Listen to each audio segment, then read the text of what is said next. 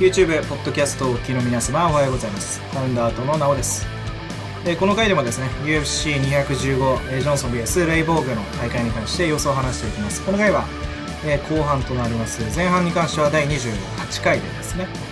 え前半の第6試合を、え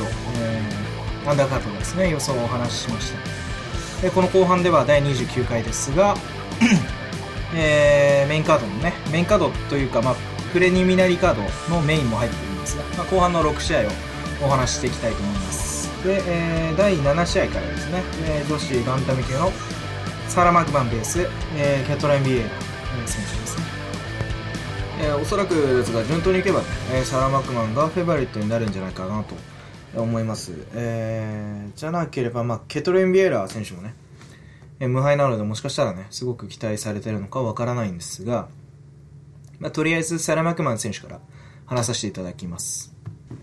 サラ・マクマン選手はアメリカの選手、36歳ですね。もう36歳なんですね。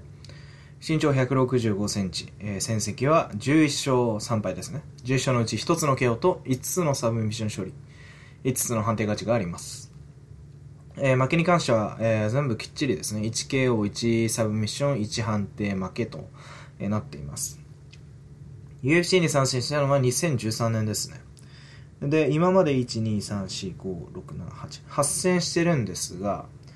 えそのうち3敗がありますね。え3つの負けというのは、えロンダ・ラウシーとアマンド・ヌネスとミーシャ・テイト。まあ、トップ、まあ、3とか4とか、うん、強いファイターですね。まあ、ヌネス、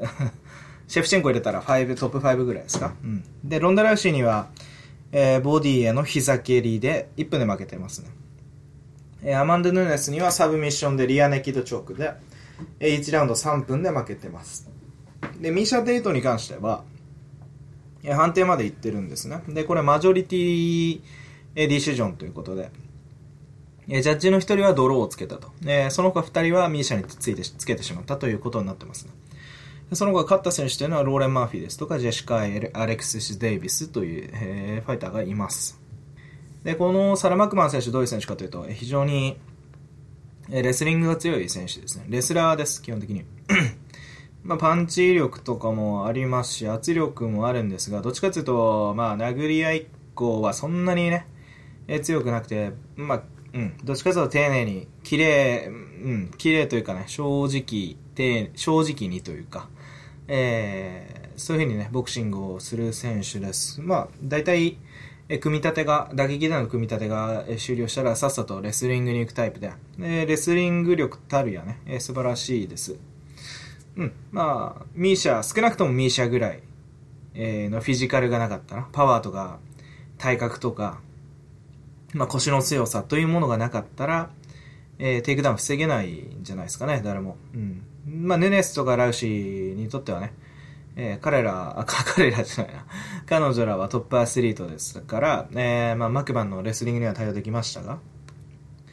うん。まあ、その他の選手は基本的にはね、転がされてなすすべもなくトップキープされてしまう、あるいはサブミッションで負けてしまうという、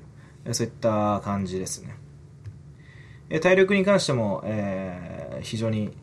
えーあります。うん。なので、うん、あのーまあ、3ラウンドぐらいだったらすごい強い選手ですよね、やっぱり。で、対するケトリン・ビエイラ選手ですが、ブラジルの選手ですね。26歳若い選手です。で、この選手ね、175センチなんですね。非常に背が高いです。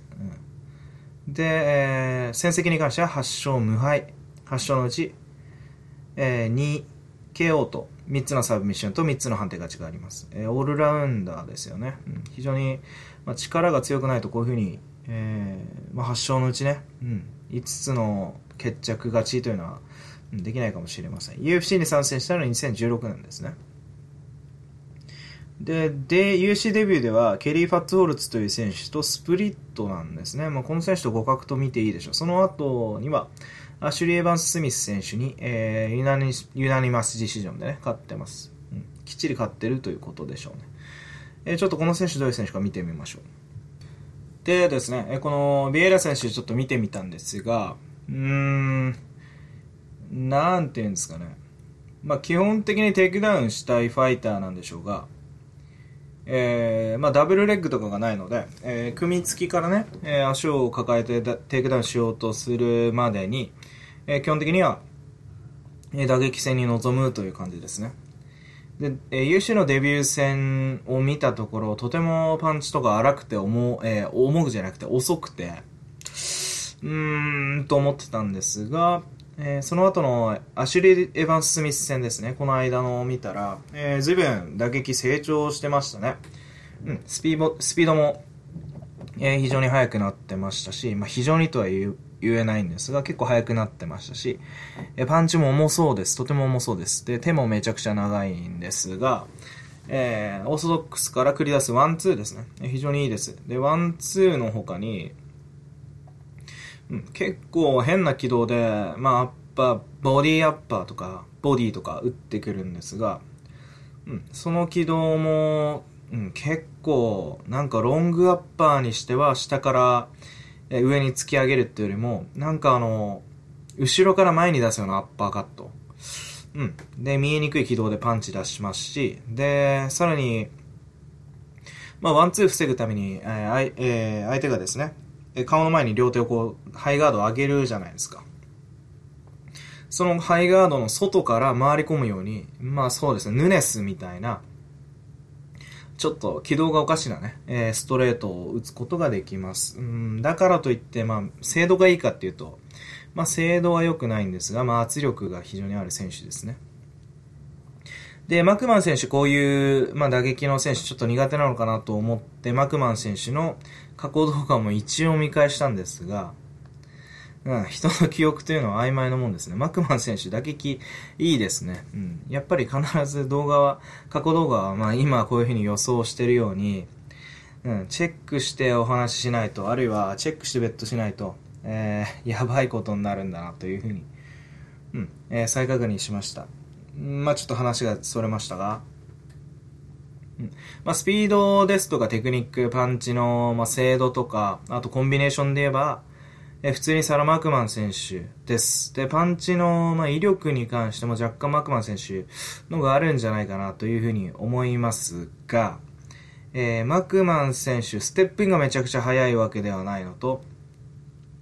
まあ、接近した場合ですね、接近、いざ接近してしまった場合は、非常に回転力の速く強いパンチで、えー、相手を倒すことはできるんでしょう。倒すっていうかね、えー、圧力で勝負で勝てるんでしょうが、うん。まあ、距離を取られてるんであればね、えー、結構ビエイラ選手みたいなのは嫌な選手だと思いますよ。まあ、普通に試合を予想するんだったら、まあ、マクマン選手でいいんでしょうが、まあ、若干、まあ、ビエラ選手みたいな選手は、うん、あんまりビエラ選手みたいな相手に、えー、まあ、マクマン選手がちょっと大きなフェイバリットになるようだったらあんまピックしたくないですね。うん、むしろあんまり大きなアンダードッグになるようだったら、まあ、うん、ビエラ選手ピックしてもいいかなっていうぐらいですかね。なんかね、イメージで言えば、チャールズ・オリベラみたいな、そんな うん、僕印象あります。ビエラ選手。うん、こんぐらいにしときましょうかね。まあ、テイクダウンディフェンスというのが、まあ、マクマン選手のね、テイクダウンというのが肝になってきますが、まあ、打撃戦はちょっとようわからんです。うん。テイクダウンできなければ、ビエラ選手が、うん。あのー、まあ、いい勝負してもおかしくないのかな。スプリットぐらいでね、判定勝ちをもぎ取ってもおかしくないんじゃないかなっていうぐらいです。まあ、基本的には 打撃がまあ最悪互角だとしてもテイクダウンで、まあ、勝ればマックマン。ただ、そこもまあ、ちょっとわかんないです。なので、この試合微妙です。うん。まあ、予想するとするんだったら、マックマン選手の判定勝ちですね。KO はないと思います。まあ、サブミッション勝ちも、うん、ないんじゃないかな、というふうに、えー、思います。えー、こんぐらいしておきましょう。はい、続いてはフェザー級のジェレミー・スティーブンス VS ギルバート・メレンデスですね。で、えー、ギルバート・メレンデスが、えー、ステロイドで陽性反応出たんですよね。確かアルバレス戦の後に。うん。それで2年間ぐらい休んでいて、で、今度、その試合がフェザー級、うん、じゃなくてライト級でしたから、今度はフェザー級に階級を落として、えー、転校戦の初戦、復帰戦でもあり、転校戦でもあると。えー、そういうことが言えると思います。で、このオッズちょっと難しいですよね。っていうか、オッズ出てますね。大体イーブンか、えー、ギルバート・メレンデスがアンダードッグですね。まあ大体イーブンぐらいだと思ってくださって結構です。まあ一応、オッズの低い、えー、ジェレミー・スティーブンスからね、えー、お話ししたいと思います。すいません、オッズいっちゃいますね。えー、現在ですね、火曜日なんですが、えー、ジェレミー・スティーブンスのオッズが1.87倍で、ギルバート・メレンデスのオッズが2.02倍となってます。うん、で、ジェレミー・スティーブンス、アメリカの選手です。年齢は31歳、えー、身長175センチ、フェザー級にしてはでかい方です。えー、戦績は25勝14敗ですね。25勝のうち16個の KO と3つのサブミサブミッション勝利と6つの判定勝ちがあります。負けに関しては1つの KO 負け、えー、3つのえー、サブミッション負けと、えー、10個の、えー、判定負けがあります。うん。で、UFC に参戦したのは結構古いですね。何年前だろう。もう10年前ですね。えーえー、UFC71 2007年にデビューしてますね。そのままガーッと、えー、やってて、2008年にはハファエル・ド・サンジョスに KO で勝ってます。うん、すごいですね。えー、その後、えー、勝った選手というのは、うん、あんまり、ダラ・エリケンスに勝ってますね。あと、デニス・バミューデスにも勝ってますし、ヘナン・バラオにも勝ってますね。まあ、バラオ戦とかはね、えー、結構、最近だったので、1年ぐらい前だったので覚えてる人が多いんじゃないでしょうか。でですね、あ14敗を喫してるとはとはいえ、結構昔からえきっつい選手とやらされてますね。うん。ジョー・ローザン、グレイゾン・チーバー、メルビン・ギラート。うん。まあ、メルビン・ギラートに関してはスプリットですね。え、その他、アンソニー・ペティスもスプリットで負けてます。うん。ペティスとスプリット、すごいですね。うん。あと、ドナルド・セローニとか、イーブス・エドワーズには負けてしまってますね。え、その他カブス・ワンソン、チャールズ・オリベイラ、マックス・ホロウェイには、あその他フランキー・エドガーにはね、負けてしまってます。その他、え、ヘナート・カルネイロ、こういった選手にスプリットでこの間負けましたね。まあ、ヘナト・カルネイロと言ったんですが、まあ、モイカーノという名前で、この間、ブライアン・オルテガ選手に、え途中まで勝ってて負けてしまった選手です。えスティーブン選手、スティーブンス選手、え非常に強いです。うんまあ、基本的にはストライカーなんですが、キックボクサーらしいストライカーなんですが、まあ、判定まで行ってしまえばね、えー、6つは勝ってても10個は負けているので、半分以上は判定に行くと負けてしまうというファイターです。それより前に KO することが多いんでしょうね。で、これもちゃんと、まあ、知ってる選手と、ね、しっかり 過去動画一回チェックしないとまた漏れが出るんで、一回ちょっとチェックしますね。なるほど、なるほど。思い出しました。えー、スティーブンスでですね、あの、まあ、スイッチできます、まず。うん。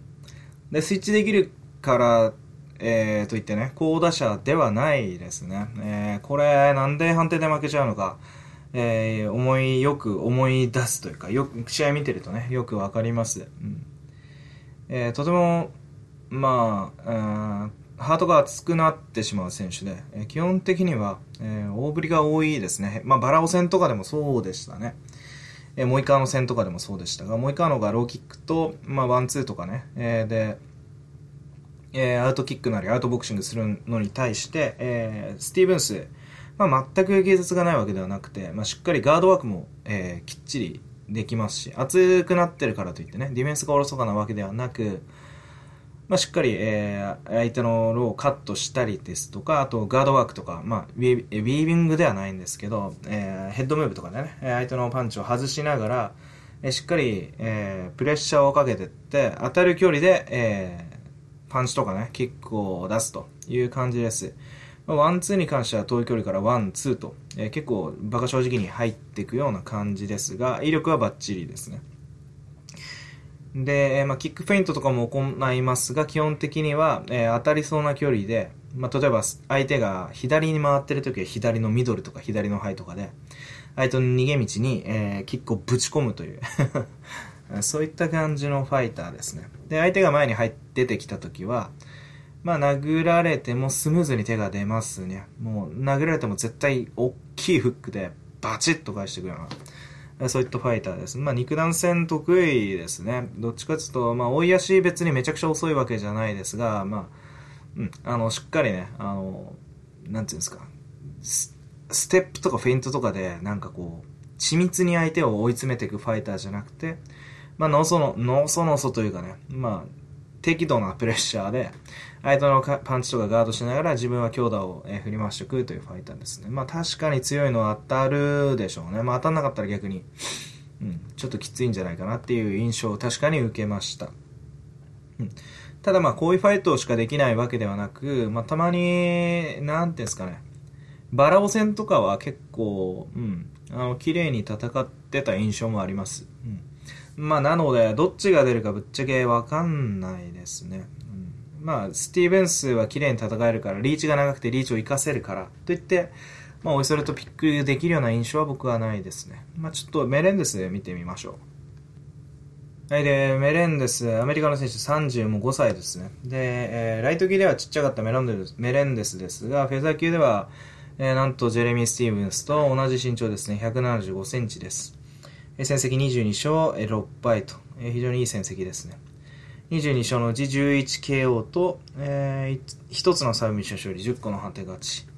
となっています。えー、6つの負けのうち、えー、1つのサブミッション負けと5つの判定負けとなってますね。うん。で、えー、UFC に参戦したのは2013年ですね。2013年にはベンソン・ヘンダーソンの確かタイトルに挑戦しましたよね。ここでスプリット負けと。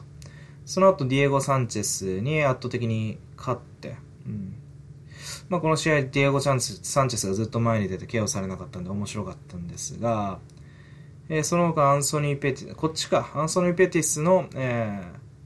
ー、タイトルに挑戦したんですよね、2014年に。うん、この時1ラウンドは効果的に攻めてたんですが、ギロチンで、えー、びっくりするようなね、ギロチンで負けてしまったと。その後はエディ・アルバレスに、スプリットで負けてます。まあ、打撃戦に関してはしっかり勝ててました。えー、エディが入ってきたところを、えー、ジャブと、えー、後ろの手のエルボーとかでね、エディ、接近戦でエディの顔面ぶん殴ったりして。うん。ただ、3ラウンド、エディがチェーンレスリングとか、えー、ケージレスリング仕掛けてきて、まあ、惜しくもスプリットで負けてしまったと。この試合は僕はギルバート・メレンデスが、うん、勝ったと思いましたがね、うん。結構僕この試合ベットしてたんですけど、まあまあ負けてしまったと。えその後はエジソン・バルボーザ戦ですね。ここはもう普通にローキックで殺されました。あということは、やってますね、2016年も試合。うん。何だったんだ？はい、で、メレンデスの、えー、印象というのはですね、うん、基本的には変則的な上手なボクサーという感じですかね。あんまりキックとか出さないですよね。パンチのファイターだと思います。うん。で、オーソドックスに構えて、えー、パンチの軌道はちょっと変です。変なんですが、うん。えー、しっかり距離も取りますしね。バルボザ相手とかに、え、しっかりと距離も取りますし、で、ステップインもまあ遅くはないと。うん。で、え、ポイントゲームを制することも、え、しっかりできるんですが、うん、ただ、どっちかというと、うん。あのー、まあ、攻撃に出るとき、えー、ですよね。これは一発で、えー、精度よくパンパンチをパチンと当てて逃げていくっていう感じではなく、うん、まとまったパンチで、えー、強振しながらですね、えー、近距離以内のパンチで、えー、基本的には負けないので、まあ、え、エディアド、エディ・アルバレスとかにもうね、え、肘打ちで勝ったぐらいですから、え、打ち合いでもね。うん。だから、すごく強いファイターなんですが、うん、単純にパンチ力の強さで言えばスティーブンスの方が強いでしょうね。KO、えー、とか見てもね、うん、ただ、えーまあ、ポインポイントゲームという風になればどうもメレンデスの方が強いんじゃないかなというふうに、えー、僕は思います。でまあえー、メレンデスに関しては、まあ、相手の圧力をものともしない選手ですから、どっちかというと、えー、うん、まあ、スティーブンスが、えー、メレンデスの圧力をものとしもしないのはいつも通り、えー、ですよね。いつも通りだとして、うん、ただ攻撃のメリハリがしっかりできるっていうのはメレンデスなんじゃないですかね。まあ、しっかり、えー、スティーブンスのえー、パンチなりキックをいなして、自分はステップインして、えー、パンチをまとめてから逃げる。まあ、こういったファイトになると思います。ただし、うん、まあ、メレンデスが、まあ、さっき言いましたけど、近距離以内で強いのは、パンチを振り回してって、そこの打ち合いというかね、え、そこの肉薄した、え、打ち合いというのが非常に強いから、だから相手が下がってくれる面があるんですが、まあ、スティーブンスそこめっぽう強いですから、左フックとかね、右フックとか、右フックじゃないな、前の手のフックですね、基本的には振り回してくるので、これ、うん、が、まあ、メレンデスあんまりパンチ当たんないですけどね、たまに当たるか。ディエゴ・サンチェスのアッパーとかもらってましたけど。どうなんでしょうね。まあ、両者打たれ強いですよね。うん。っていうのも、打たれ強いのと同時に、まあ、あんまり KO されないってことは結構、まあ、意外とああいうラフなファイト、ファイトをしながらも目良くて、スティーブンスもあんまパンチあった、クリーンヒットとか許さないんですよね。うん。まあ、メレンデスも同じくです。で、まあ、ヨシンバ当たったとしても、両者ともタフ、タフなんで、ケア負けもあんまないと。うん。そういうふうに言えます。となると、やっぱりポイントゲームになると、うん、僕は思うんですけどね。そうなったら、やっぱり、うん、まあ、判定に行ってしまうとね、負けちゃうようなスティーブンスですが、ちょっとメレンデスの方が分があるような気もしますけどね。まあ、っていうのも、メレンデスの方が僕ちっちゃいと思って、最初スティーブンスだろこれと思ったんですが、メレンデスとやっぱ同じ身長ですから、うん。まあ、スティーブンス腕とか長いですが、うん。メレンデスのスタイル考えると結構意外とフェザー級っていうのはやりやすいかもしれないですね、メレンデスが。うん。まあ、あとは気になるのは、えー、まあ、1年のブランクがあって、で、えー、もう年齢も35歳、さらに、えー、1回ストレートが発覚したことがあると。えー、で、さらに言えば、エフェザー級の転向初戦だと、まあ、パワーがなくなってるんじゃないかとか、ガスがなくなってるんじゃないか、まあ、そこら辺が、まあ、非常に気になるところです、まあ、でも、僕は、うん。まあ、ちょっとギルバート・メレンデスに関しては、えー、評価を落としていることと、まあ、スティーブンスがどうも、うん、あのー、調子がいいと思われてるような気もしなくもないので、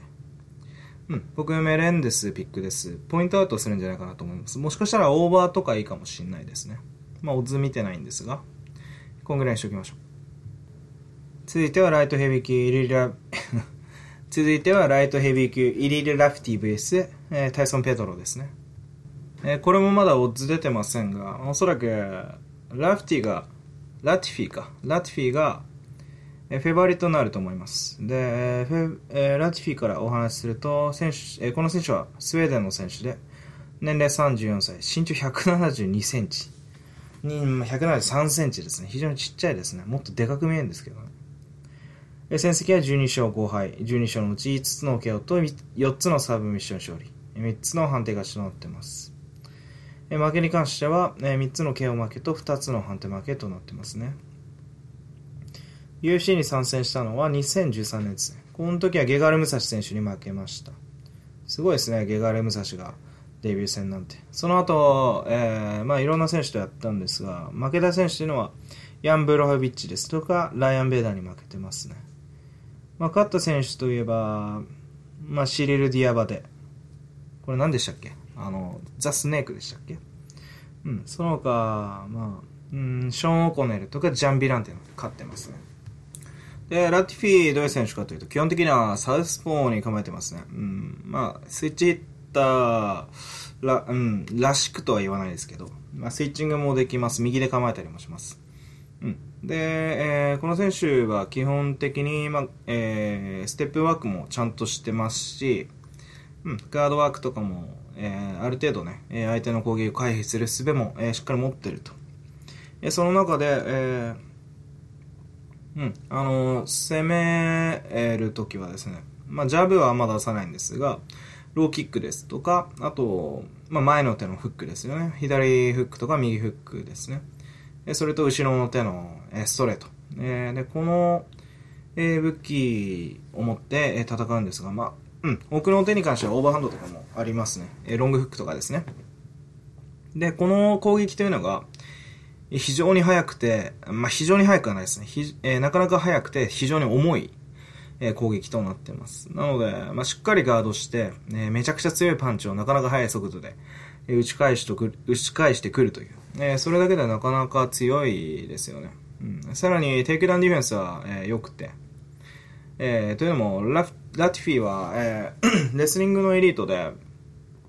で、しっかり相手のキックとかキャッチしてテイクダウンもしてくるので、うん、えー、下に注意を逸らしたかと思えば、えー、上からパンチが降ってくるというね、なかなか強い選手ですね。まあ、基本的にパワーとか、えー、体とかめちゃくちゃ強いファイターで、うん、普通に強い選手だと思っていいと思います。で、えー、すいません。あんまり173センチってあんまりちっちゃいなと思って。で、公式のスタッツ見てると177センチって書いてます。まあ、ベイダーが結構でかくて、で、ベイダーとそこまで身長差あるように見えなかったので、おそらく177センチぐらいはあるんでしょうね。で、対する、えー、タイソン・ペトロ選手ですが、えー、この選手はオーストラリアの選手ですね。身長190.5センチ。えー、で、ちょっと、えー、年齢書いてません。で、戦績に関しては6勝0敗、無敗ですね。6勝のうち2つの KO と、えー、4つのサブミッション勝利があります。で、えー、UFC に参戦したのは2016年ですね。えー、デビュー戦でカリル・ラウンツリーにサブミッション、リアネキとチョークで勝って、えー、2017年に、えー、ついこの間、ついこの間じゃないな、数ヶ月前に、半、うん、3月なんで半年ぐらい前ですかね。に、ポール・クレイグ選手に、えー、肘打ちで勝ったと、えー、そういう選手です。うん。まあ、ぶっちゃけ、えー、全部1ラウンド勝利ですよね。うん、まあ、3ラウンド全部戦えるかどうかっていうのは、まだ未知数ですよね、そもそもが。で、さらに言えば、ラウンツリー選手もそんなに強くない、うん、まあ、ストライキング上手ですけどね、うん、まあ、えー、ペドロ選手がテイクダウンというかね、この試合何だったっけな、殴り返したのかなんか知らないけど、テイクダウンできたのかな、うん。まあ、クレイグ選手に関しては打撃からっきしなんで、普通にパンチ当てたら、まあ、普通に戦意喪失したって感じなんで、これ、え、もはや参考には入れませんが、ちょっとラウンツリー選手の、えー、試合をちょっと、とのね、試合をちょっとおさらいしてみます。ペドロ選手結構でも動きは良かったと思います。はい、見直してきました。で、普通に、えー、ペドロ選手、えー、はですね、手足非常に長くて、えー、アジリティとかも非常にいいです。えー、ステップも、軽やかですし、で、前の足のストンピングですね。え、まあ、関節、いわゆる関節蹴りです。えー、というのも出ますし、え、サイドに、こう、ステップもしますしね。うん、ただ、まあ、ラウンツリー選手の左ステルトめちゃくちゃ速くて、えー、で、これを被弾してしまいました。で、被弾してダウンしたところを、ラウンツリーが詰めるところを普通にクリンチして、えー、テイクダウンして決めたという えー、そういう感じですね。まあ、運動神経なり、フィジカルなり、パワーというのは、えー、随分いいものを感じるんですが、相手ラティフィーですよね。まあ、KO、うん、あのー、ペドロ選手が勝つなら KO かポイント、アウト、うん、打撃で、まあ、要はテイクダウンちょっと難しいと思うんですよ、ラティフィーを。テイクダウンするのは。まあ、もしかしたらするのかもしれないですけど、まあ、そうしたら逸材ですよね。うん、まあ今までの、うん、まあ実績で考えるとそこまでラティフィーをね、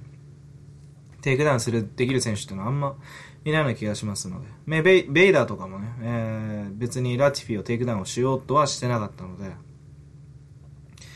まあおそらくストライキングになると思いますが、まあラウンツリーのパンチ当たったのを見ると、うん、ラウンツリーパンチうまいですけどね、うん、うまいんですけど、どうでしょうね。うん、まあ、普通に、ちょっと情報が少なすぎるのでね、うん、ペドロ選手をピックするのはちょっと、まあ、冒険だと思います。うん、あの、確率論として、うん、ラティフィー選手の方が、うん、いいと思います。えー、というのも、まだペドロ選手がね、えー、証明しているものがあまりないのでね、まあ、えー、被弾という意味では、えー、ラウンツリー選手のパンチとかしっかり全部避けてから、まあ、パンチ一発でも当ててるんであれば、えー、ストライキングに対する、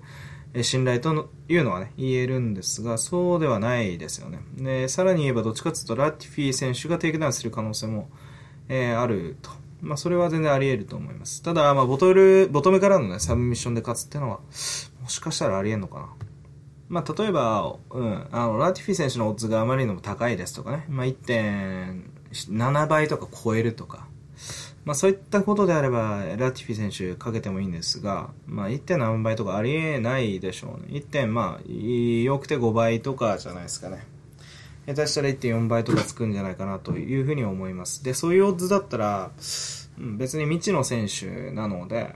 別にこの1.4倍が取れなかったからといってね、うん、大した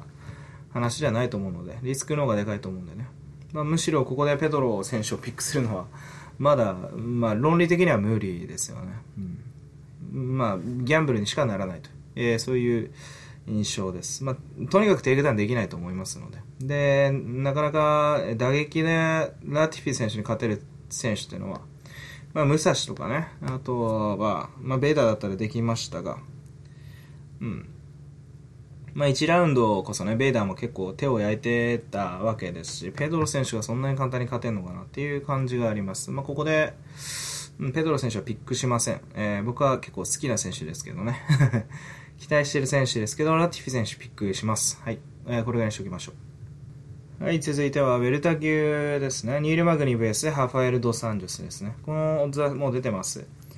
えー、ハファエル・ドス・アンジョスがフェイバリットですね。アンジョスのオッズが、えー、1.53倍です。で、マグニーのオッズが2.65倍で、アンダードッグとなってますね。うん、で、フェイバリットの、えー、アンジョス選手からお話ししましょう。えー、この選手、ブラジルの選手ですね。年齢32歳、えー、身長175センチ。まあ、ウェルタ級にしてはちっちゃいですが、まあ、ちっちゃいってことじゃないですけど、まあ、大きくはないですね、全然。うん、185とかいう選手もいるでしょうし。まあでも、ウッドリーが175ぐらいでしたっけ。まあいいや。戦績は26勝9敗ですね。26勝のうち 5KO と5つのサブミッション勝利と13個の判定勝ちがあります。で、判定、えー、負けに関しては2つの KO 負けと1つのサブミッション負けと6つの判定負けがあります。うん。で、USC には結構昔から参戦してますね。2008年から。まあ、およそ10年ぐらい前からなんですが、最初こそね、ジェレミー・スティーブンスとか、タイソン・グリフィン、クレイ・ギーダー、まあ、グレイゾン・チバー、まあ、こういったファイターに負けてるんですが、えまあ、ヌルマゴメドフ戦の敗戦を挟んで、もう何連勝だろうな、これ。結構10個ぐらい勝ってますね。うん、10勝1敗でヌルマゴメドフに負けてるぐらいですね。その中、勝った選手というのは、まあ、セラワニ、ドナルド・セラーニには2回勝ってますし、ジェイソン・ハイ、まあ、これはいいや、ベンソン・ヘンダーソン、あとネイト・ディアス、アンソニー・ペティス、まあ、そうそうたるメンバーに勝ってますね。その後は、えー、まさかの、えー、タイトル戦、初防衛戦でエディ・アアルバレスに KO 負け。うん、この試合に関しては、まあ、体調悪かったと言ってますが、その後トニー・ファーガソン戦で、えー、29対 28? ちげえな。47対46で判定負けでしたっけね。うん、トニー・ファーガソンに負けてます。うん、この試合はね、僕、アンジョスが勝つと思ったんですけどね。うん、まあまあ、えー、ラウンドが結果するごとにきつくなってきて負けてしまったという感じです。えー、その後は、この間ですね、2017年に、タレク・サフィジーヌに干渉してます。え、でこの選手どういう選手かというと、もう本当に完成度の高いオールラウンダーですね。さすがにデメトリアス・ジョンソン、えー、ぐらいとは言いませんが、うんまあ、ライト級、ウェルター級、えー、とかをね、えー、見ますと、まあ、めちゃくちゃ突出したスピードとかパワーとかそういったものは、まあ、ないと言えるんですが、まあ、ベンソン・ヘンダーソンよりもレベルの高いね、えー、オールラウンダーなんじゃないでしょうかね。まあ、エディ・アルバレスとかもオールラウンダーですが、それに関しては寝技とかで言えばね、やっぱトータルで言えばアンジョスが一番、うん、あの、トータルレベル高いんじゃないでしょうかね。で、トニー・ファーガソンに関しては、ね、あの、ストライキングで肉薄されて、あと寝技とかの勝負にはならなかったですが、まあ、テイクダウンを取れなかったという面でね、長身の相手からテイクダウンを取るのはちょっと苦手、いや、そんなことないな。うん、トニー・ファーガソンがテイクダウン、ディフェンス上手になってた、えというふうに思います。はい。で、アンジョスのスタイル、また見直したんですが、うん。うん、やっぱり、まあ、うまいですよね。うん。え、サウスポーのファイターなんですが、ダブルレッグもたまに仕掛けますが、基本的には長い距離からのね、タックルというのはないです。うん。むしろ、まあ、体の強さとかを盾に、あるいは、えー、圧力を、えー、盾にですね、まあ、クリンチしても潰せるし、で、えー、まあ、中間距離もなかなかうまくて、相手の、まあ、初段をしっかり避けて、で、自分は、えー、ものすごい強いパンチ、左ストレートですとか、まあ、あるいは、えー、左ミドルとかね、えー、ローとかで、えーまあ、右右のミドルとかも出しますが前足のミドルとかも出しますが、まあ、そういった意味で、えー、プレッシャーファイトね、え相手を、えー、潰すというファイターですと思うんですが、うん、どっちかっていうと、うん、やっぱり対ストライカーとか、あるいは、うん、まあ自分よりも圧の弱い、ああるいはクリンチの弱い、えー、うん、えー、相手には勝てるというにめっぽう強いというね、えー、そういった印象がちょっと、うん、あります。戦い方を見てるとね。で、どっちかっていうと、まあ、ファーガソンなんかは打撃の圧が自分より強かったわけですよね。で、エディなんかも圧に負けないと。で、ヌルマゴメドフなんかは、えー、普通にクリンチでアンジョスに勝ってしまうと。えー、というファイターですね。で、セラーニなんかは圧に弱いですよね。で、ペティスなんかは典型的なストライカー。ネイト・ディアスもそうですね。えー、で、ベンソン・ヘンダーソンに関しては、えー、まあ、クリンチで負けなかった。えー、そういった感じですね。まあ、ここら辺で大体、うん、あのー、えー、アンジョスというファイターを、うん、大体おさらいできてんじゃないかなというふうに思います。まあ自分のテイクダウンディフェンスがめちゃくちゃいいわけ、うん、でもないのかな、うん、そんな印象があります。サフえー、タレク・サフィジーヌにね、1ラウンドテイクダウンもされてましたし、うん、あとガスもやっぱりいいですよね。うん、本当にまあ典型的な、えー、圧力の強い、えー、レベルの高いオールラウンダーと、えー、そういった印象です。で、対するニール・マグニがアメリカの選手30歳ですね。身長190センチです。めちゃくちゃ背高いですね。え成績に関しては19勝5敗となってます。19勝のうち6つの KO と3つのサブミッション勝利。10個の判定勝ちがあります。え負けに関しては1つの KO と3つのサブミッション負け。1つの判定負けとなってますね。うん。戦績すごいですね。UC に参戦したのはなかなか前ではないですね。2013年なんですが、もうめちゃくちゃいっぱい試合してますね。なのでいっぱい 試合してるので長く参戦してるように思ってしまってますが、うん。えー、負けた選手、セルジオ・モライス、えー、セス・バジェンスキー。うん。ここら辺の選手に負けるような選手だったんですが、なんとなんと、ティム・ミンズにも勝って、うんねあとえー、っとイム・ヒョンギュまあこれいいやうんあとエリック・シューバーにも簡単に勝ってましてねあとケルビン・ガステラムヘルヘクター・ロンバートえジョニー・ヘンドリックスこういったファイターに勝てるようになりました、うんで負けた選手といえばロレンツ・ラーキン。まあ、ラーキン強すぎましたね。ローキックで、えー、殺してました。あとはデミアン・マヤ。デミアン・マヤっていうのは柔術が強すぎました。こういった感じですね。まあ、えー、ちょっとマグニーもまあどういうファイターか、うん、どっちかというとストライストライキンググラウンドという感じですね。まあ、レスリングはちょっと欠如してる感じです。まあ、うん、まあ言っても、ケルビン・ガステラムとかテイクダウンしてましたけどね。ちょっともう一回見てみましょう。はい、で、マグニーの試合、えー、ちょっと見てきました。でですね、マグニーに関しては、まあ、オーソドックスで構えて、えー、ジャブも長いです。蹴りも出ますし、まあ、綺麗にステップ踏んで戦うことはできるんですが、うーん、どうも、まあ、綺麗にポイントアウトできるわけでもなければ、えー、距離をしっかり保持して自分がね、一方的に遠距離から、えー、攻撃できるわけでもありませんし、まあ、攻撃の精度めちゃくちゃ悪いわけではないですが、やっぱめちゃくちゃいいわけでもないですね。うん、基本的には、うん、まあ、相手が前に出てきた時に対処力というのがね、えー、まだまだ不足してるんじゃないかという印象があります。まあ、鈍重、足の遅いね、ジョニー・ヘンドリックスに対しても、まあ、普通にテイクダウンで捕まってしまった。えー、彼、レスラーですけど、ダブルレッグも別にないですからね、素早い。うん。それを見ると、まあ、追い込み量というかね、ね、プレッシャーのかけ方というのは、全然アンジョスの方が、え、強いと思います。それに関して、まあ、ね、ステップをきれいに踏んで、えー、ポイントアウトする、あるいは、うん、あのー、マグニーがパンチとかキックで押し返すっていうのは、ちょっと難しいんじゃないですか？うん。で、ここでクリンチ以降の展開で、まあ、自分がテイクダウンしたりとか、そういったことができるんだったらいいんですが、まあ、アンジョスそこまでテイクダウンのディフェンス良くないにしろ、まあ、もっと悪いのはマグニーですから、どっちかというとクリンチになる時っていうのは、うん、マグニーが、あのケージ中央だ、中央だね。自分がレベルチェンジとかで仕掛けるんだったらまだしも、どっちかっていうとプレッシャーをかけて、ケージレスリングになって背負、ケージをね、背負ってるのはマグニーになると思います。そこでテイクダウンされますでしょうね。う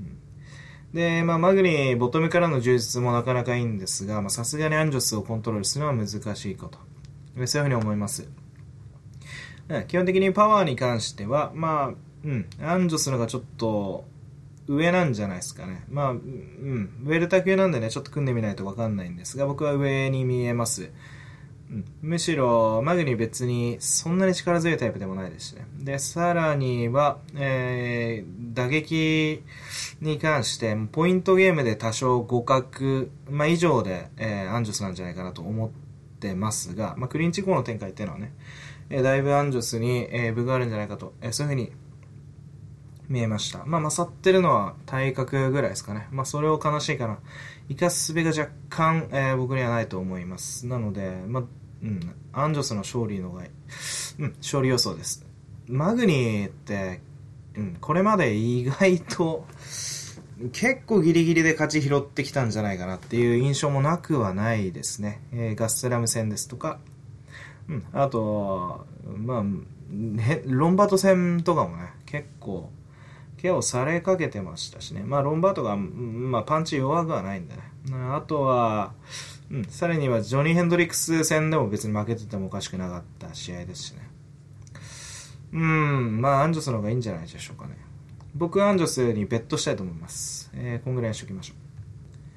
う。はい、続いては女子バンタム級、えー、王者、えー、防衛戦ですね。えー、王者はアマンダ・ヌネスで、挑戦者がバレンチナ・シェフチェンコですね。まあ、この試合に関しては以前も話しましたし、一回この2人はやってますしね、大体どういう展開になるかっていうのは、うん、分かると思います。で、アマンド・ライス、ブラジルの選手、29歳。身長165センチ。僕はもうちょっと大きいと思うんですけどね、毎回言ってますが。うん、リーチは長いです。えー、で、戦績は14勝4敗。14勝のうち10個の KO と3つのサブミッション勝利。1つの判定勝ちがあります。えー、負けに関しては2つの KO 負けと、一つのサブミッション負け、一つの判定負けとなってますね。うん、で、えー、2000、UFC に参戦したのは2013年ですね。負けたのはキャット・ジンガーノだけです。キャット・ジンガーノに関しては3ラウンドで、えー、エルボーとパンチと書いてますが、これ多分ガス切れでしょうね。その他、まあ、ジャーメイン・デランダミも1ラウンドで勝ってますし、サラ・マクマンも1ラウンドで勝ってると。えー、さらにこのバレンチナ・シフチェンコに関しては、えーまあ、1、2ラウンドね、えー、ヌネスが圧倒しなしながらも、3ラウンド、形勢を逆転されて、基本的にはボトムにいたのが、えー、ヌネスです。これ基本的に ネタバレしちゃってますけどね。えー、ミーシャ・テイトに関しても1ラウンドで勝って、ロンダ・ラウシにも1ラウンドで勝ってます。で、この選手、どういう選手かというと、もう本当女子の中では圧倒的なパワーですね。えー、運動能力一番高いです。出力、えー、まあ、2ラウンドまでとは言わないですね。1ラウンド半まで、えー、7分、7分5、30秒ぐらい。7.5分間ぐらいの中での出力に関して一番でかい選手ですね。その、この、7.5 分間の中で勝てる選手っていうのは、まあ、ほとんどいないんじゃないですかね。ていうか、過去いなかったですよね、今まで。うんでですね、まあ、ミーシャ・テイトに、えー、挑戦するときも、えー、アンダードックでした。3. 点何倍ついてましたね。これに関しては、まあ、2、3ラウンドしのげばミーシャが勝つだろうとか、そういうふうに思われてたわけです。で、ロンダ・ラウシーに関してもアンダードッグでしたね。えー、今回のバレンチナ・シェフチェンコ戦も実はアンダードッグで、オッズは、えー、アマンド・ヌネスが、えー、うん、2倍になってますね。バレンチナ・シェフチェンコが1.89倍となってます。ただ、まあ、王者なんでね、え、こっちから紹介させていただきました。え、この選手、どういう選手かというと、うん、ムエタイ式というかね、まあ、アメリカントップチームでキックボクシングもできますし、テイクダウンで、テイクダウンもできますし、寝技も非常に強いと。寝技に関しては、まあ、パワーもありますし、柔術の基礎もあるということで、えー、ボトムに敷かれた選手は殴られるか決められるか、えー、こういったことになります。まあ、特筆すべきはやっぱり、えー、まあ、スタンディングですよね。ワンツーめちゃくちゃ強力です。まあ、そもそも14勝のうち 10KO できる女子のファイターなんていないですよね、本当に。うん。まあ、殴って倒して決めるか、えー、そのまま KO しちゃうっていうね、えー、女子らしからぬパワーを持ってます。まあ、後ろ回し切りでね、スピンキックで KO したこともありますよね。えー、でですね、うん。まあ、基本的にワンツーめちゃくちゃ強いですし、えー、まあ、近距離の打ち合いとかでも、まあ、この、とにかくパワー差でね、えー、誰も、うん、この打ち合いっていうのは他の追随許さないですね。距離も長いですし、威力もあるし、近くでも強いと。うんまあ、スピードも全然あるし、えー、すごい躍動感に満ち溢れたようなね、ファイターです。えー、で、この選手に勝つとしたらば、まあ、2、3ラウンドまでしのいで、えー、その後反撃できる選手ということになるんじゃないでしょうか。そういった意味では、えー、挑戦者であるバレンチナ・シェフチェンコですね。えー、前回、アマンド・ヌネスと戦った時、えー、3ラウンドまで、えー、ちゃんとね、えー、持ちこたえました。3ラウンドは実際、ヌネスを組み敷いて殴ってましたね。これペルーの選手です。29歳、165センチ。同じ身長に、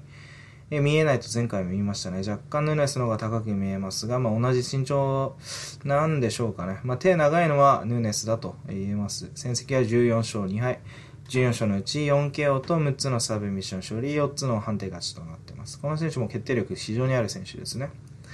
えー、負けのうち1つは KO 負け、1つはサブ、えー、判定負けとなっていますね。UFC に参戦したのは2015年ですね。3勝1敗なんですが、勝った選手、サラ・カフマン、ホーリー・ホルム、ジュリアナ・ペーニャと。え、なかなかすごい選手に勝ってますね。うんで、えー、テイクダウンディフェンス強いんですが、めちゃくちゃ強いわけではありません。ジュリアナ・ペーニャにもテイクダウンされてました。が、ボトムから、えーサブえー、サブミッションですね、アームバーで、えー、決めてしまったというファイターです。まあ、えー、キックボクシング非常に強いです。えー、ボトムからのサブミッションだけではなく、キックボクシングに関しては、5ラウンド通じてホルムにほとんど何もさせないぐらいね、キックボクシング強いです。まあ、っていうのも、ホルム、がね、えー、ちょっと先手を取るにはモーションが大きすぎて、別にシェフチェンコは待っていれば、ホルムが大振りで入ってくるのを、ちょこっとバックステップして、まあ、右手か左手か忘れちゃいましたけど、カウンター取って、うん、あるいはローキックでね、えー、まあ、いなすというね、簡単な試合だったんじゃないでしょうか。こういった意味では、まあ、ペニャ戦とか見てて、僕、まあ、ホルム戦見てから、シェフチェンコこんなにキックボクシング強かったんだということで、距離の支配力というのをね、非常に買ってですね、ジュリアナ・ペナ戦を見てみたら、別にそこまで、えー、距離の支配力というのはいいわけではありません。僕ちょっと買いかぶってたかなという印象があって。うん。まあ、どっちかっていうと、めちゃくちゃうまいわけではないですけど、しっかりしたボク、えー、キックボクシングと、ね、しっかりしたボトム、うん、っていうか、しっかりした相撲ですね。あと、しっかりした、えー、サブミッションで、まあ、ヌネスよりも1枚は落ちますが、非常に体が、運動能力がある、えー、パワーのある選手、えー、こういうふうに思ってます。まあ、体力が非常にいいのがポイントですね。なので、まあ、2、3ラウンドまでヌネスの攻,、えー、攻撃をしのげば、こちらが勝つんじゃないか。えー、理論上はそういうふうに言われてます。うん、で、この予想に関して言えば、もう言ってしまえばね、ヌネス毎回そうなんですが、2ラウンドまで仕留めきれなければ相手の勝ち。まあ、5ラウンドマッチですから、まあ、そういう風になる、なっちゃうんですよね。まあ、すごいつまんない予想の仕方ですが、まあ、ただ僕がいつも言うのは、ネレスほどのね、アメリカントップチームで試合し、えー、すみません、練習してて、え、ガスの、えー弱点というのね、克服しないで果たして出てくるのかな？という点、あるいは、うんまあ、克服しないで出てくるのかなって克服できない選手もいれば、あるいは出力しなかったら分が悪いというね。別にガスを薄めて伸ばして、結局1ラウンド、2ラウンドでラッシュかけるよりも、5ラウンド何もできない選手とかいますよね。ヒュライアホールとか、別に体力ないわけでも パン、打ち上げ弱いわけでもないのに何もしないとか、そういうおかしな選手もいますから、まあそういう意味ではね、えー、ちょっと、えー、うん、あの、予想結構難しいですね。決まるか決まらないかって話はね。うん、まあ、前回の、うん、展開見てたら、シェフチェンコ決まらないでしょう。ただ、僕、ネネスパフォーマンス上げてると思いますよ。うん。前、ヌネ、なんつうんですか、以前にシェフチェンコとやった時よりも全然強くなってると思いますし、特にこのワンツーって結構、回避できる人いないですよね。まあ、ヌネスが、スタンディングキープした方が、まあいいんじゃないかなって、そういうふうにうん、思います。まあ、そういった戦い方もなくないかなと思いますね。まあ、1、2ラウンド、えー、バレンチナ・シェフチェンコが上回るっていうのは考えにくいです。なので、まあ、5ラウンドでね、ヌネスが疲れてないっていうのも、考えにくいです。なので、え、この試合に関しては、まあ、ヌネスの KO、えー、あるいはサブミッション、うん、KO かサブミッションか分かんないですよね。なので、まあ、1、2ラウンドヌネスに、えー、ベットして、3、4、5ラウンドシェフチェンコにベットするとか、まあそういったことでもいいんじゃないかなっていうふうにも思いますけどね。まああまり損したくないんであれば、まあアマヌ・ヌネスにストレートベットしといて、あと4、5ラウンドでね、えー、バレンチナ・シェフチェンコ、多分、まあ、例えば10倍とか20倍とかつく、うん、えー、ことでしょうからね。大体プロップスってそうなんですよ。なので、まあ、4、5ラウンドで、ヌネ、えー、シェフチェンコにちょっとだけね、えー、ベットしとくと。えー、そうなると、うん、まあ、シェフチェンコ判定っていうのもありえますけどね。まあ僕はこんぐらいのベットにしようかなと思ってます。まあせっかく、うん。あの、ベットしないのもちょっとつまんないですしね。ヌネスみたいな強い選手が、まあ、アンダードックになるっていうのも僕は珍しいと思ってるので。うん、まあ、シェフチェンコに貼る人は結構革新的にシェフチェンコに大きくベットしてる人が多くて。うん、まあ、うん、期待できるんじゃないですかね、シェフチェンコも。僕はヌネスのが好きです。なので、ヌネス、うん、まあ、基本的に僕は強い選手が好きなんですよ。まあ、ガスがどうこう、まあ、ガスも確かに後々、残ってる方が強いんですが、うん、その時強い選手が好きで、基本的にそういう風にピックするようにします。まあ、ガスの感じもしますけどね。例えば、ネルマゴメドフと、えー、ファーガソンだったら ネルマゴメドフピックして、で、3、4、5ラウンドとかにね、えー、ファーガソンの、えー、勝利にちょっと入れたりとか、えー、しようかなと思ってるような感じです。今回も似たような感じになります。もういいや。もう同じことばっか言ってます。こんぐらいにしときましょう。えー、最後はフライ級の、えー、チャンピオンシップですね。王者デメトリアス・ジョンソン。えー、オッズは1.11倍 VS、えー、レイボーグ、オッズ7.75倍ですね。なってます。もうこれ、何回もデメトリアス・ジョンソンに関してお話ししてますのでね。うん。大体わかると思うんですが、デメトリアス・ジョンソン、アメリカの選手で31歳、えー、身長160センチ。大きくないですね。で、えー、戦績は26勝2敗となってます。26勝のうち 5KO と10個のサブミッションと11個の、えー、判定勝ち。うん、あんまり面白くないとか言われてますけど、半分以上はきっちり仕留めてると、うん、いう選手ですね。で、2敗のうち2つだけですね。判定負けです。えー、しかも負けた選手というのは、えー、ブラッド・ピケット2010年ですね。これ7年前ですが、まだこの時はフルタイムの練習じゃなかったです。普通に、えー、この人、え仕事を持ってて、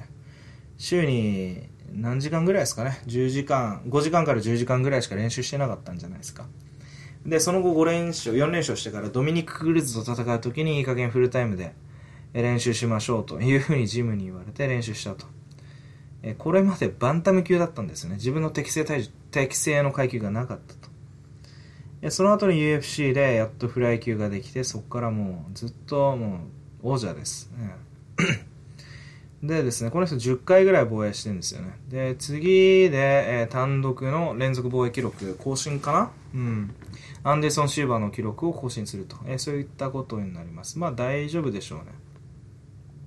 誰にも負けない選手です。で、この選手どういう選手かというと、もう技術とか言ってもね、まあ言いますけど なんかゲームが好きなんですって最近。ゲームの実況者になりたいとか言いながらゲームの実況とかよくやってるんですよ。ストリートファイターみたいな、なんかこう、そういうテレビゲームとか、んなんかわかんないですよ。僕全然わかんないですけど、戦争系の、なんかこう、なんとかモダンコンバットみたいなやつっていうんですか？多分そう銃を持ってこう人が走ってる画面で人を撃ち殺すやつとか。なんかそういうゲームとかやってましたね。でゲームの実況もうまいらしいです。でめちゃくちゃ練習するのにそういうこと家でできる余裕があるっていうね。まあリラックスの時間なんでしょうねジョンソンにとっての。うん。でマイティマウス昔いじめられてて耳が、えー、大きかったのでマイティマウスと言われてたそうです、まあ、これをニックネームにするあたりね。ジョンソンの人の良さったのが出てるんじゃないでしょうか。えファイトスタイルに関してはもう神です、神。神様です。うん。これは本当に 大げさでもなんでもなくて、神様が本当に MMA の神様が生きてたらこういう顔してんだろうな、みたいな。で、100年後とかに、あの、MMA の神様ってどういう顔だったって言ったら、多分デメトリアス・ジョンソンの写真が出てるんじゃないですかね。そんぐらい、うん、本当に完全無欠と言っていいほど、うん、本当にまあ、強いてあげるなら体格がちっちゃいぐらいしか本当にないですね。まあ、それ、もう別に体格なんて、うん、いらないんですよ。ていうのも、うん、体格って遠くから攻撃できるから体格有利とかなったり、まあ、テイクダウンが有利になったりね。あとテイクダウンディフェンスが有利になったり、そういったことがありますよね。うん、軌道とかが速くなったり、歩幅が大きくなったり。ただ、ジョンソン、自分より大きい選手よりもっと全然速く動けますし、ステップインも速いから、射程距離他の人より長いし、で、高速で、その、要はオクタゴンの最外角というのを移動できるので、まあ基本的に捕まえられる選手っていうのが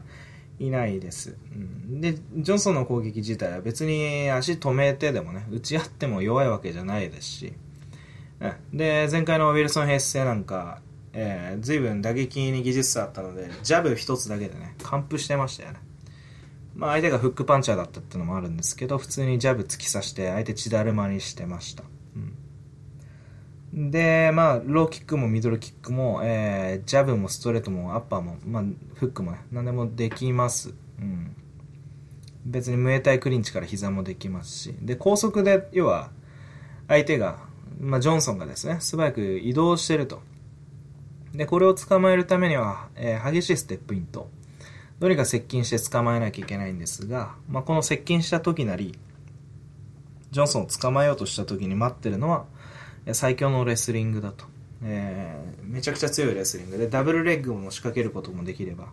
遠くからね、ビヨンと入ってって普通にテイクダウン取ったり、あるいは、近くでケージに押し込んで、ケージレスリングでテイクダウン取ることもできます。えー、あるいは、テイクダウン、相手を転がせない場合は、普通にリフトしてね、相手の、えー、なんつうんですか、お尻あたりをクラッチして、普通に上に持ち上げて、スラムするとか。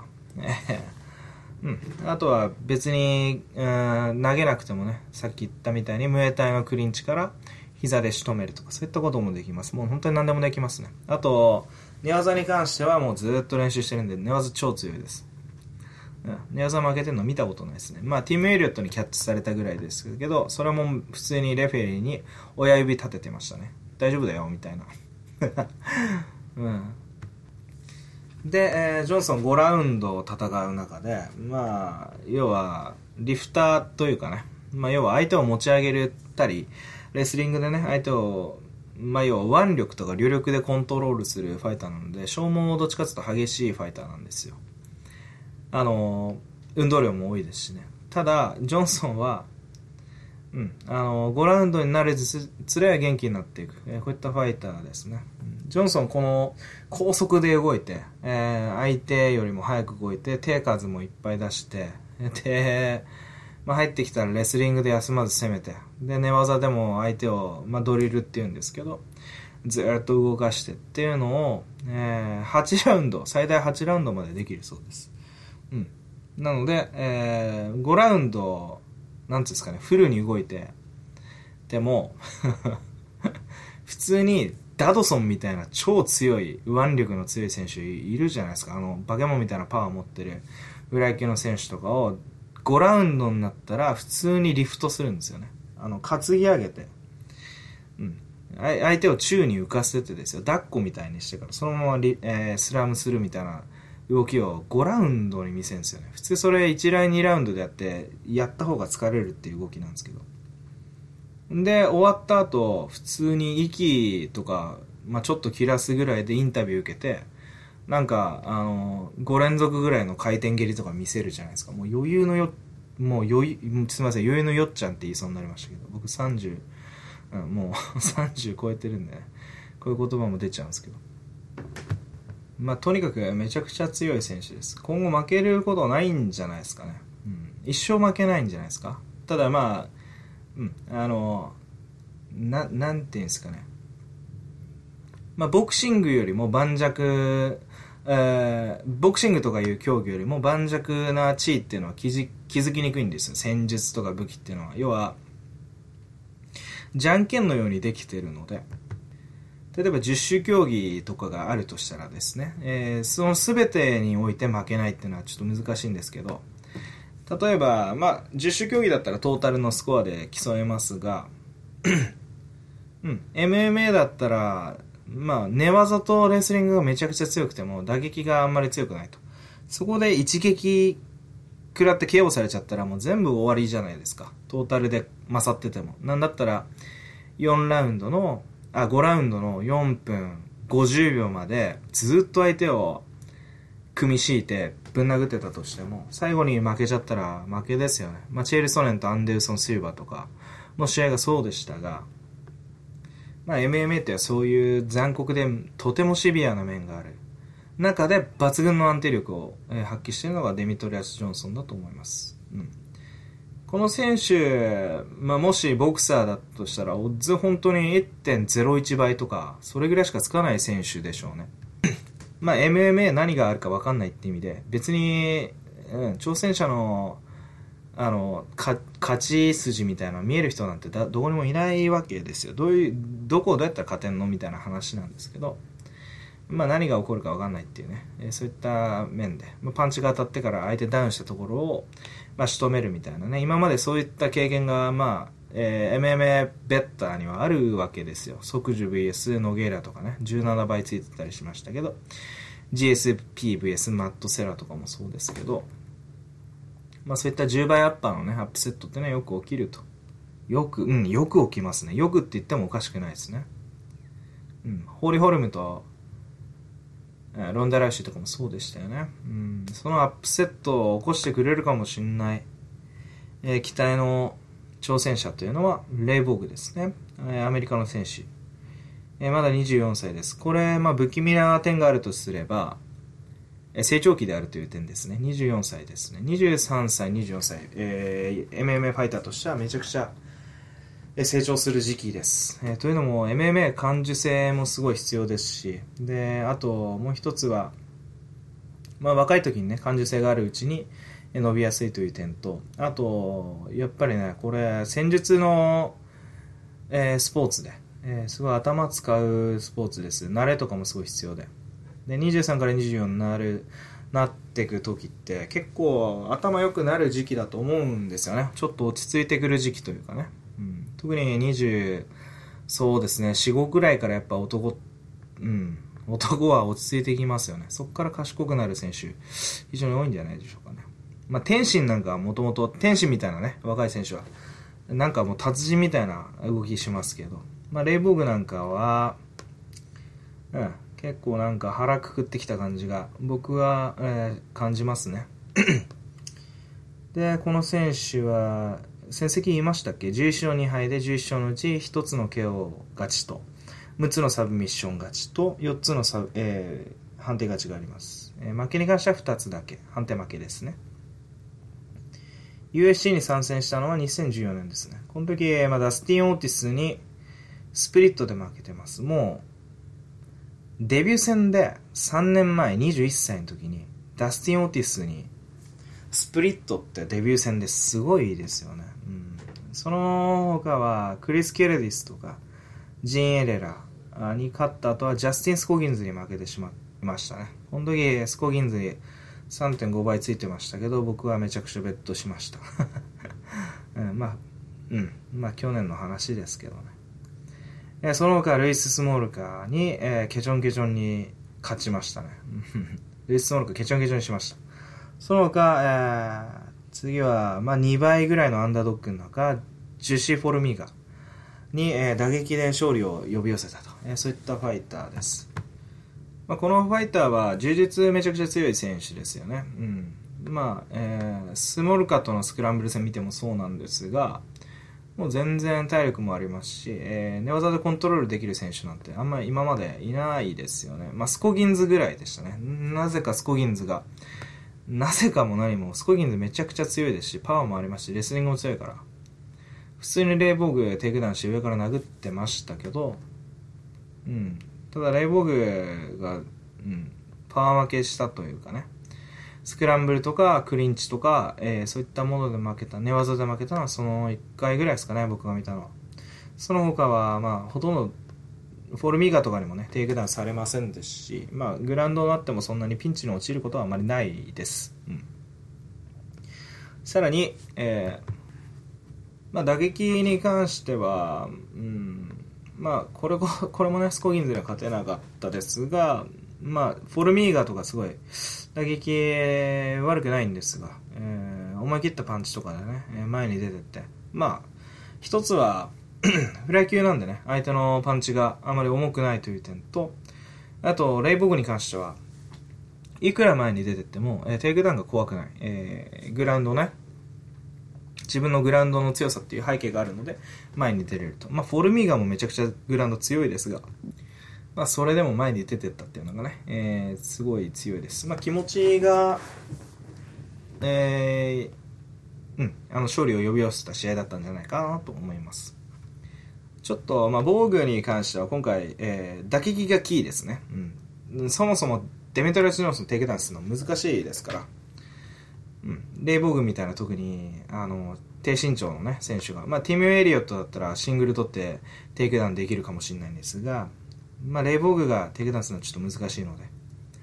ちょっとレイボーグの打撃に関しておさらいしていきます。はい、で、えー、ボーグの試合見てきました。で、うん。あの、スモール化戦から、えー、フォルミーガ戦まで、とんでもなく打撃成長してますね。うん、すごい、まあ、ステップインとハンドスピードとか、あと、まあ、パンチのバリエーション全然違いました。うん。スモール化戦では基本的にね、えー、そんなに速くないフックぐらいで、うん、出すのはそんぐらいだったんですが、フォルミーガ戦になると、うん。ステップインからね、えー、奥の手のえー、アッパー、その次前の手のアッパーとかね、うん、そういったコンビネーションとか、ワンツーとかもすごい早かったですし、ワンツーからそのダッキングしてからクリンチに臨んだりね、えー、そういったことをしてます。まあ、えー、ボーグがテイクダウンするのはちょっと難しいと思うんですが、うん、スタンディングに関しては、まあ、めちゃくちゃ簡単な仕事じゃないでしょうね。うん、ぶっちゃけ、ヘイスと大体同じぐらいのオッズなんですよ。ヘイスも8倍ぐらいで、えデメトリア・ションソンが1.1倍ぐらいだったと思うんですが、まあ、ヘイスより全然嫌な敵ですよね、うん。ヘイスはもうぶっちゃけめっちゃ簡単な相手だったと思うんですけど、打撃ができないんでね。ただ、デメトリアス・ジョンソンからしたら、まあ、ベナビデスとか、うん、あと、セフードにね、勝ってきたジョンソンからすると、うーん、まあ、打撃で勝てなくはないと思うんですが、ただ、あの、グラウンドのプレッシャーありきの、えー、うん、あの、圧力ですよね、打撃の思い切りのいい打撃。速くて、もう力強いパンチを振ってくるっていうのは、えー、随分嫌だと思いますよ。まあ、それでも体力がね、えー、デメトリア・ジョンソンあるので、大丈夫だとは思うんですが、実際1.1倍ですよね。1.1倍で防具みたいな若くて成長株でね、ね強い選手、まあ何上がるかわかんない MMA の中で、あんまりベットしたくないなっていうのが本音です。ここのベット別にヘイスとかはね、相手がヘイスとかだったらめちゃくちゃベットしてもいいんですが、まあ、防具だったら別に返してもいいんじゃないのっていうのが、まあ、えー、本音です。そんなにね、1.1倍通りに行って何なのっていう。まあ、生涯ね、えー、デメトリア・ジョンソンが 無敗のまま、えー、勝つっていうことにね、えー、引退するってことにベットするっていうのは、そういう考え方で言えば、まあ、全然ありなんですけどね。えー、全部パーレー組んじゃうとかね。その要はパーレーってのは、転がしですから、デメトリアス・ジョンソンが勝つたんびにお金を全額かけるというね。まあ、1.1倍ずつちまちま増やすよりかは、まあ面白いんじゃないかなとは思いますが、えー、しかし防具ですよね。っていうのも僕、今回メイウェザーの試合に関して、えー、10、えー、何ですか ?1.3、うん、1.2倍に何倍ですね。1.25倍と、あと、セーフードの試合1.3倍ぐらいと、あと実はこのデメトレス・ジョンソンの試合で1.1倍でパーレを組んだんですね。うん、これでだいたい1.7倍ぐらいになって、これに14ユニットいってるんですが、ぶっちゃけセフードは、うん、もう全然大丈夫なんですね。むしろ、うん、これ、セフードよりも図が低いデメトレス・ジョンソンの方が、ちょっとなんかね、あの、心配なんですよね。ていうのも、あんまり勝ちすぎて、あの、まあ、油断とかするような人じゃないですけど、まあ、何が起こるかわかんないんで、うん、まあ、綺麗に仕上げようと思って、今まで通りね、予定は、予定調和的に組み立ててたら何が起こるかわかんないような気もするんですよね。こういった防具っていうのは。うん。あの、若手で勢いある選手、まあ、さっきも言ってますけどね。まあ、ぶっちゃけハンドスピードに関して言えば、えー、うん、あの、ジョンソンに引けを取らないですね。まあ、キックはないですが、うん。ていうかまあ、ハンドスピードで言えば、えー、レイボーグ、うん。まあ、ダドソンとか、ジョンソンやってるんで、まあ大丈夫だと思うんですけど、うん。まあ、機動力で、まあ、かなりの差がつくとは思いますよ。ボーグとデメトリアス・ジョンソンだったら、うん、普通に最外角をジョンソンがずっと動いて、まあ、アウトボクシングすると、まあ、ジャブなりを突き刺してね、うん、で良きところで、うん。まあ、テイクダウンに行くのかどうかわかんないですけどテイクダウンいけんじゃないかな、まあうん、ヘイスみたいに打撃戦を簡単にやるっていう試合ではないですね。まあ打撃を回避したい時にテイクダウンは絶対切りたい。テイクダウンのカードは絶対ちょっとどっかで切りたいはずですがね。こんだけ肉薄する打撃でね、思い切って来られたら。まあ、その時の防具のちょっと寝技っていうのは奇妙、うん、不気味ではありますけど。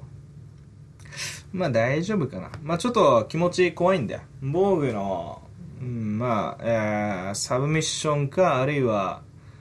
うん、どっかでね、うん、防具にちょっと入れとくのもいいかもしれないですね。な、なんせ14ユニットなんで。